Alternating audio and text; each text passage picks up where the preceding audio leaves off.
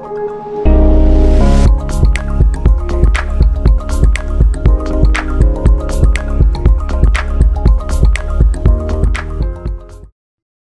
家好，欢迎回到搭讪日常，我是日常。那么今天呢，想要来讲一下，就是关于呃上一集我有提到，我跟一群同好认识了，然后呢，我第一次见到团长，然后跟团长一起搭讪的情形。那么在后续呢，我就开始跟团里的成员呢一一的碰面。当然我没有刻意说一定要跟每一个团员碰面。那在这个群组里面的每一个团员呢，团员来来去去的话，并没有说有个固定的成员数。那通常要进来的话，团长都会说要跟他一起出去搭讪。那么由他来评断这个人能不能入我们这个群。因为其实群里的讯息算是很私密的。虽然我们在搭讪，但我们对于自己所搭讪的经历，还有搭讪的对象的讯息，我们都不太会对外公开。因为对我们来讲，这是我们的另外一面的生活。所以呢，搭讪的成员呢，来来去去大概都是二十位上下而已，其实没有很多。但是在我刚入群的时候，我发现这个群也不过成立不久，所以大家都会互相交换很多搭讪的讯息，或者是想法，或者是一些搭讪的技术这样子。然后我就觉得真的是如获至宝，在里面我获得到了非常多搭讪的讯息。里面有很多的细节，那最主要就是说，大家不只是空闲的时候一起约出去街头搭讪，那我们在群里面也互相传递一些搭讪的知识，而这些知识呢，也是因为那个时候的一个风气呢，搭讪的一个风气渐渐的兴盛。那如果当时呢，本身是没有在搭讪，或者是不会注意搭讪这件事情的人，或者在社交关系上面。不用非常努力的人，那么他们可能不太会了解这个生态。那在当时的我呢，其实知道搭讪的风气慢慢兴盛起来，坊间或者是网络上已经有蛮多，就是已经在开课程的搭讪老师啊，或者是搭讪大师之类的，他们都出来开了一些课程，然后分享一些他们搭讪的经验，或者是一对一的教学等等之类的。那有很多是在这个搭讪圈里面呢，我有听过，但我没有见过的人。后来我在这个群组呢，大家都推荐我看一本叫做《迷男方法》这本书呢，非常的经典。那我为什么会说它经典呢？它是从以前到现在，它是第一本用所谓研究科学的精神来去定义恋爱追求的这门学问。其实以往我们在谈论到恋爱追求的学问的时候呢，大部分都是分享个人的经验，所以说并没有一个标准。其实大家都是在人生的成长道路上去碰到形形色色的人，然后大家各自去追求喜欢的异性，然后所集结下来的经验，都会根据每一个人的想法还有背景而变，所以并没有说一个非常固定的一个说法。这本迷男方法呢，就是由外国，呃，有一位魔术师。那他透过大量的呃搭讪也好，或者是说用各种方法去追求异性也好，那他的恋爱经验绝对是相当丰富，所以他集结成册，将很多我们在恋爱追求上面的一些关系或者是手法和技巧，还有所谓的一些很模糊的感觉，它都全部定义下来。那就会变成很多在这样搭讪界或者是恋爱追求的一个领域里面的名词会非常的多。那这样的名词呢，我以后在我的节目里面都多少会提到。那要是我有一些常常提到的，那之后我就不会再做解释了。那如果有一些新的名词我是新提到的，我就会跟大家跟各位解释一下。所以。当节目到了后期时候呢，我相信有一直在跟着我的听众，应该会慢慢了解这些名词，那我就不再做解释了。啊、呃，实际上我群里面的搭友呢，他们第一次推荐我这本书，我并没有去看，因为我觉得在我看这本书之前，其实我早就看过其他我们东方人，也就是可能对岸或者是我们台湾自己国内自己写的关于搭讪或者是恋爱的书籍。嗯，也读了一些，还不少。有的我真的觉得写得非常的好，有一些观念呢是完全刷新我对恋爱的认知。那这些细节啊，以及我们在面对异性上面有很多很多细节是我们没有注意到的，而这些书都帮我们写出来，并且提点我们。有的甚至让你觉得说，诶，我一直都有这种感觉，啊，但是只有到了今天他讲出来，点醒了我，才知道哦，原来这个是这样这么一回事，这样子。举例来说，当我们去搭讪的时候呢，我们常常会一直注重自己要讲什么，讲什么合情合理的话来告诉女生说：“哦，我是想要认识你。”很多时候我们并不太想直接就是说：“哦，过去说哇，我想要认识你什么什么的。”然后女生就会觉得马上接受你，基本上几率不太高。所以我们会想各种的说法，让女生来接受我们搭讪他们这一件事实。可是，但是呢，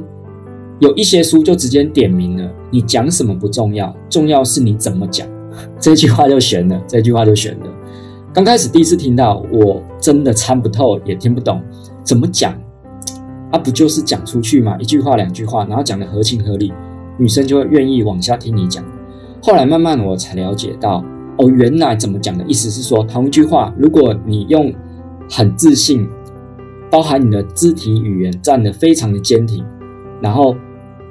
用很沉稳的口气跟女生说：“我想要认识你，但是我刚刚在那一边呢，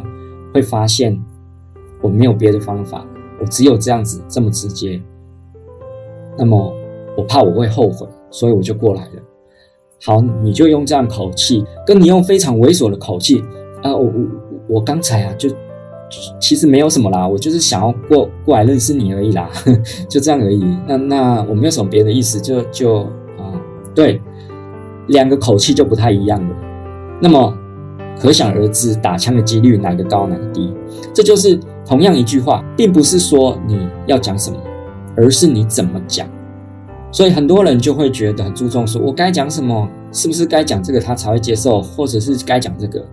其实大多时候，你只要走过去说我想认识你，然后你的口气用一种沉稳并且站姿自信、抬头挺胸的姿态去讲出这句话。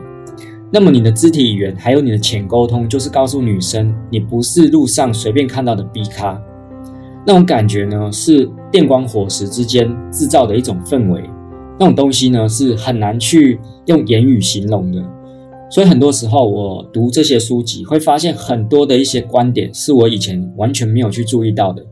那么当我从这些书籍里面一一的去审视我的缺点之后，也慢慢修正，我在搭讪的一个过程就变得比较顺利。不过后来呢，我还是去看了《迷男方法》这本书，我才发现哦，原来很多很多国内的书籍，包含对岸的书籍，里面有很多名词都是出自于这本书。也就是说，这本书算是搭讪或者是恋爱追求里面的始祖，因为他在书里面呢，定义了太多太多的名词，我们想不到的一些恋爱追求一些行为的定义。比如说，女生对男生有一些好感，那么她就会做出一些有好感的行为举止。那么这些行为举止呢，我们统称就是 I O I。具体的全名是什么？我有点忘了。我跟我的搭友都是用简称来讲。那么如果女生对你有一个贬低或者是轻视的行为，那么这我们就叫做 I O D。那以后我会常常讲到这些东西。那还有各式各样的名词定义，这就把恋爱追求这门学问呢，清清楚楚的把它的框给画出来，所以在有文字语言以及定义的交流之下呢，我们就很容易讲我们在这个领域的一些语言，然后可以交换更多的意见和想法，比较不是说搞不好我在讲某样我在恋爱追求的时候遇到的状况，但你的理解却是另外一种理解，不会，因为我们有了共同的语言，所以这本书呢，让我对我以前恋爱追求的经验呢，以及搭讪的过程呢。有一个更稳固的框架，比较可以从我以前的经验里面去分析，我现在在哪一个位置上面，也更可以让我跟其他人做交流，告诉他们他们在哪一个恋爱追求过程关系的位置上面，可以给他们更多的建议，因为有共同的语言，有共同的一个架构，这就好像是音乐家们会用音符或者是曲调来去互相沟通。彼此的作品该怎么样去做修改？比如说，哎，你这个应该用 C 大调，而反倒不是说